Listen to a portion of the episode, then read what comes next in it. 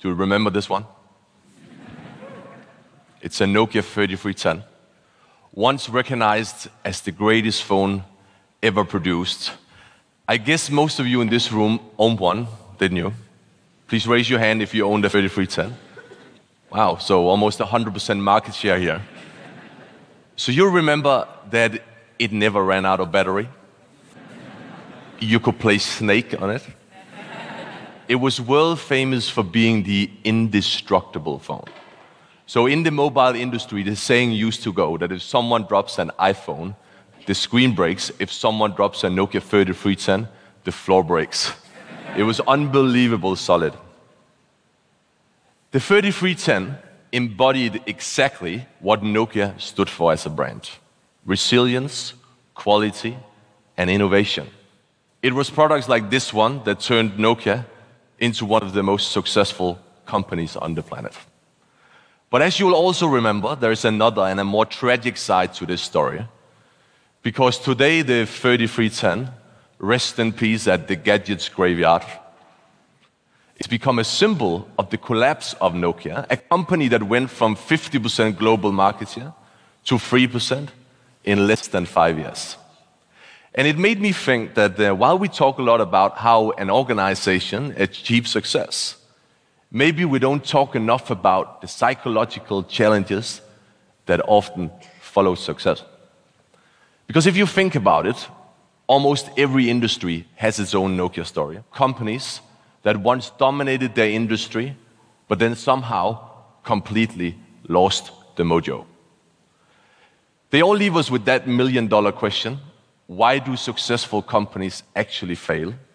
And what could they have done to stay ahead of the pack? So I'm going to try and answer that question today, not by using traditional management thinking, but by using an idea from football analytics, which I believe explains why many successful companies so often hesitate to change until it's too late. Before I start, I need to ask a very important question. Do we have any Newcastle United supporters in the room? Yeah, there's a couple there. So, guys, I'm just going to warn you the next 10 minutes will be painful. Okay? I know the last 25 years have been painful, but okay, don't take this personal. This is the stadium of Newcastle United. St. James's Park. Every other week, 50,000 die-hard supporters flock to the stadium to watch their team play. And instinctively, Newcastle United has all the building blocks to become a really successful football club. They got a billionaire businessman owner. They got a fan base most other clubs would die for.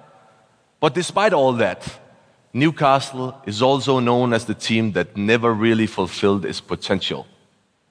But then, a little bit more than five years ago, in 2012, the fortune seems to change for Newcastle because they sensationally finished fifth in the English Premier League, the strongest league in the world. That was an amazing achievement. All the experts predicted Newcastle to be battling avoid relegation. Now they were fifth. Inside Newcastle, the excitement were bubbling too. The management team was convinced this is the start of a new era in the football club's history. So they decided to reward the head coach and his whole coaching, a historic long, unbreakable eight year contract. And they really tried to do everything they could to keep the squad together for the following season, because that's how successful organizations are supposed to think right. The following season, this happened. Newcastle almost relegated. They finished 16th. And no one had a clue what was going on because they had the same players, they had the same coaching staff, they even played in the same stadiums. I mean, nothing's changed. How could a largely unchanged team go from 5th to 16th in less than 12 months? I'm going to try and answer that question, but first I'm going to give you a little bit of background. Because in football, there's a good old expression. It's frequently used by coaches, players, commentators, experts. It goes like this the league table never lies. It kind of assumes that once the last game of a season is played, justice prevails. The teams that finish top of the table is the best performing team, and the teams that relegate are the worst performing teams. At the end of the day, everyone gets what they deserve. It's not that simple, actually, and let me explain you why. Please meet Matthew Benham. He's a gambler. He convinced me the brightest guys in football, they don't work for the football clubs. They work in the gambling industry. And I'm not talking about the amateur gambler, the guy that is placing a bet every Saturday morning to trigger, trigger his weekly rush of adrenaline. I'm talking about the pros, the guys that are using sophisticated mathematical models to place the bets. That's the brightest guys, and Matthew is one of them. He's an Oxford graduate in physics that decided to set up his own betting syndicate in North London, basically an office full of PhD statisticians calculating the probabilities for the outcome of football games. That has made him a rich man. So rich, he decided to buy the football club he supported since he was a teenager, Brentford in West London. And that's where I met him five years ago at Jersey Road, the training ground of Brentford.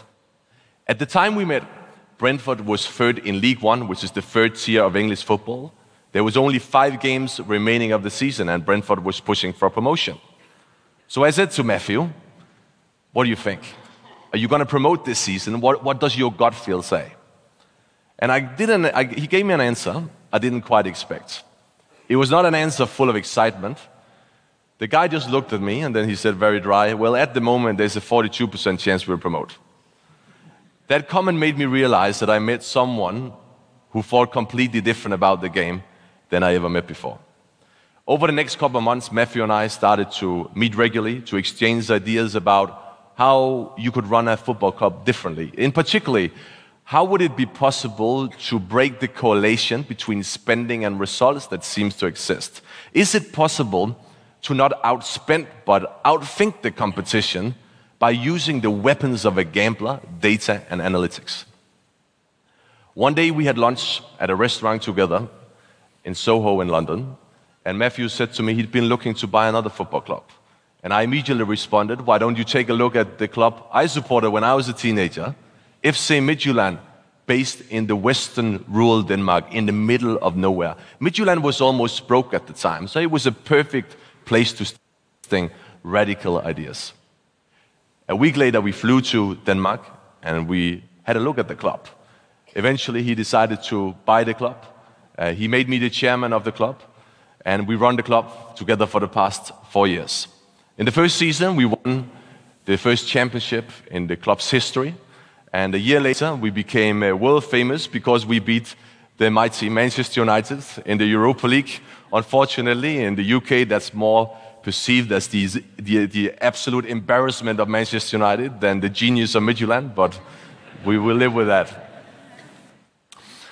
Suddenly, media, newspapers, TV stations from all the world was flying to Western Denmark to learn more about this little club no one can pronounce the name of, which is run by an English gambler using data and analytics to find a competitive edge. So here's the thing if you want to understand how a gambler thinks, there's one concept you must get is this. The league table always lies. Why is a gambler saying that? Because he understands football is a very random game. It's a much more random game than basketball, for example. Why is that? Because football is a low scoring sport. There's not a lot of goals in football, no, the average number of goals in a football game is 2.8. The average number of goals in a basketball game is above 200. Here's the principle the fewer goals there is in a sport, the more impact random events have. Random events like the ball getting deflected and spins into the net, or the referee making a wrong call in the last minute of the game. Ultimately, this means that the best team wins less often in football, a low scoring sport, than in a high scoring sport like basketball. And that's why the league table lies. It lies more after 10 games than after 20 games, but even 38 games, that is a full season. 38 games is a very small sample size. You know, not enough to strip out the randomness from the equation. So a gambler is in the business of making predictions and backing those predictions with his bets. And when he decides to back a team and place a bet, he doesn't look at where that team is in the league table. He looks at underlying performance indicators that have more predictive value, tells him more about where that team is likely to go in the future than its current league table position. So let's go back to Newcastle's glory season when they finished fifth and revisit that through the lens of a gambler. Because whereas experts in the game were overly impressed by Newcastle's performance, the gamblers were very skeptical. Their analysis showed that this was a fragile bubble that could burst anytime. Here's why. One of the statistics a gambler trusts a lot is the statistic called goal difference. It's the difference between the number of goals a team scores versus the number of goals the opponent scores. It's a very reliable indicator for a team's strength. So let's look at that. Newcastle finished fifth with a total shot differential of plus five, a long way behind the four top teams. And if you look at that column, it's by far the lowest number. This indicates what a gambler calls an extremely effective goal distribution. All goals in football are important, not all goals are equally important. So here's an example. Let's say Newcastle scores two goals over two games and the opponent scores six goals. Newcastle will be better off winning 1 0 in the first game, losing 6 1 in the second, rather than losing twice 3 1. Same goal difference, but different number of points. So if a team is able to produce, concede a number of goals throughout the season, how effectively those goals fall, the goal distribution, there's a big degree of randomness to that. And if you break down Newcastle's 65 points this season, you will see that it was driven by a very effective goal distribution. Eight wins with one goal and three major losses with more than three goals it's very unlikely statistically to be able to repeat 65 points with a plus five goal difference. Another statistic a gambler trusts is something called shot differential. The difference between the number of shots a team produces versus the number of shots the opponent produces. It's statistically very well documented in football that the best team over time produce more shots than the worst teams. So let's have a look at that. And as you can see, Newcastle finished fifth with a total shot differential of minus 1.4. Clearly, they don't belong in this company. This indicates unsustainable high conversion rate. When you have a positive goal difference driven by a negative shot differential, it indicates unsustainable high conversion rates. How many of those shots were converted to goals? And Newcastle had especially one player this season who stood out. Cisse, the top scorer, a key component of their success. He converted 33% of his shots. Ladies and gentlemen, that's a freaky number. Here's how I would put it Newcastle's fifth place is the equivalent of a public traded company having a very high share price and a very low customer satisfaction at the same time. You can have that for one year, but you can't maintain that over time. Here's a visualization of how a gambler perceived the situation. The black line shows the number of points Newcastle achieved throughout those two seasons when they were fifth and when they were 16th. The red line is the underlying performance, what a gambler calls expected points. So, as you can see, Newcastle got a lot more points in the first season when they finished fifth than the underlying performance justified. Actually, Newcastle performed almost the same way in those two seasons. They just got less lucky. And this reframes the original question. Because why did Newcastle management team not see this downturn coming? Why did they decide to reward the head coach with a historic long, unbreakable contract when the results were clearly unsustainable? I believe that Newcastle was blinded by one of the most common management delusions, what psychologists call outcome bias. The assumption that good results are always the consequence of good decisions and superior performance. Or let's put it in another way success turns luck into genius. And this is where the message becomes about much more than just football analytics, right? Because when an organization fails, it comes very natural for us to dig for reasons, to ask the tough questions. Why did we fail? How can we do things better? But when we are successful, we don't ask those questions. We tend to just cruise on, blinded by outcome bias.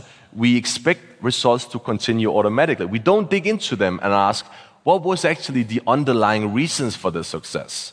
Was it because of the oil price? Was it because of good leadership? Or because of exceptional market conditions? How many companies do you think confuse good leadership with good market conditions? Here's the thing successful organizations should think more like a good gambler. Because a good gambler has trained his brain to resist the human tendency to assume that good outcomes always mean that someone acted brilliantly. A good gambler treats success with the same skepticism as he treats failure. And this is what successful organizations should do too if they want to stay relevant. Ask themselves the questions of a gambler Why were we actually successful? How do we separate luck from skill? Is it possible that our league table sometimes lie too? Thank you very much.